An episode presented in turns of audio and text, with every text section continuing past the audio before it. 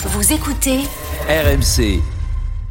On termine, tiens, notre tour de table avec toi, Alex, puisque tu es là, reste avec nous. Avec plaisir. On va parler du feuilleton Mbappé, évidemment, toute la matinée, l'arrivée imminente d'Ousmane Dembélé. Il n'y a pas que le PSG dans la vie. Eh oui.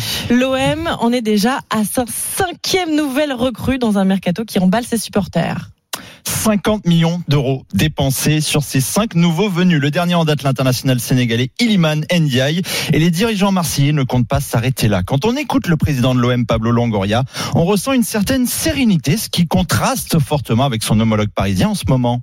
Toutes les décisions qu'on va prendre dans les mercato seront en consensus entre les staffs et les clubs. On doit bien analyser l'effectif pour comment faire tous ces secteurs offensifs dans lesquels je suis complètement d'accord avec les coachs, c'est à refaire, en sachant qu'on veut recruter le plus tôt possible, sans précipitation, mais aussi en sachant les bons moments de faire les opérations.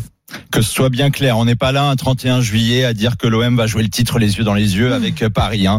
Mais on signé depuis le début de l'été Ismail Assar, Renan Lodi, Geoffrey Kondogbia ou encore Pierre-Emerick Aubameyang pour ces trois derniers noms, anciens membres de l'Atlético de Madrid ou encore Chelsea. On n'est pas loin en cumulé des 100 matchs joués en Ligue des Champions, preuve que le mercato olympien a pris une autre dimension. Et puis aujourd'hui, la cinquième recrue, Liman Ndiaye, devrait passer sa visite médicale avant de signer pour 5 ans.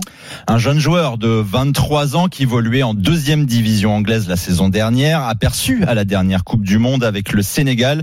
Il s'agit là d'un pari sur l'avenir, mais Marseille a tenu bon dans les négociations, alors que le transfert était plusieurs fois voué à l'échec cet été. Son ancien club Sheffield United réclamait 35 millions d'euros.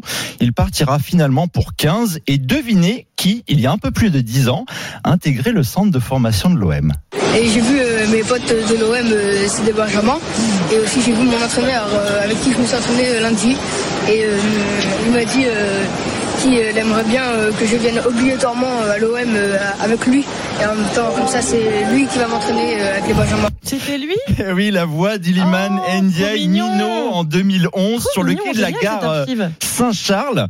Une saison avec les moins de 12 ans de l'OM pour finalement suivre son père au Sénégal. Aujourd'hui, la boucle sera euh, bouclée, un vrai storytelling. Les Marseillais en sont évidemment fans. Mhm. Le seul doute dans ce recrutement de qualité, c'est le calendrier, car du 13 janvier au 21 février 2024, il y aura la Coupe d'Afrique des Nations, une compétition qui pourrait concerner quatre des cinq nouvelles recrues marseillaises. Habituellement vouées au secoues sismiques concernant ces mercatos, cet été, les recrues de l'OM arrivent comme des confiseries et ça pétille.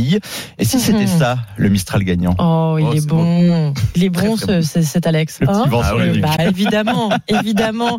Merci beaucoup, Alex Bickerstaff, euh, qu'on prend plaisir à retrouver euh, tous les jours dans la Story Sport sur RMC.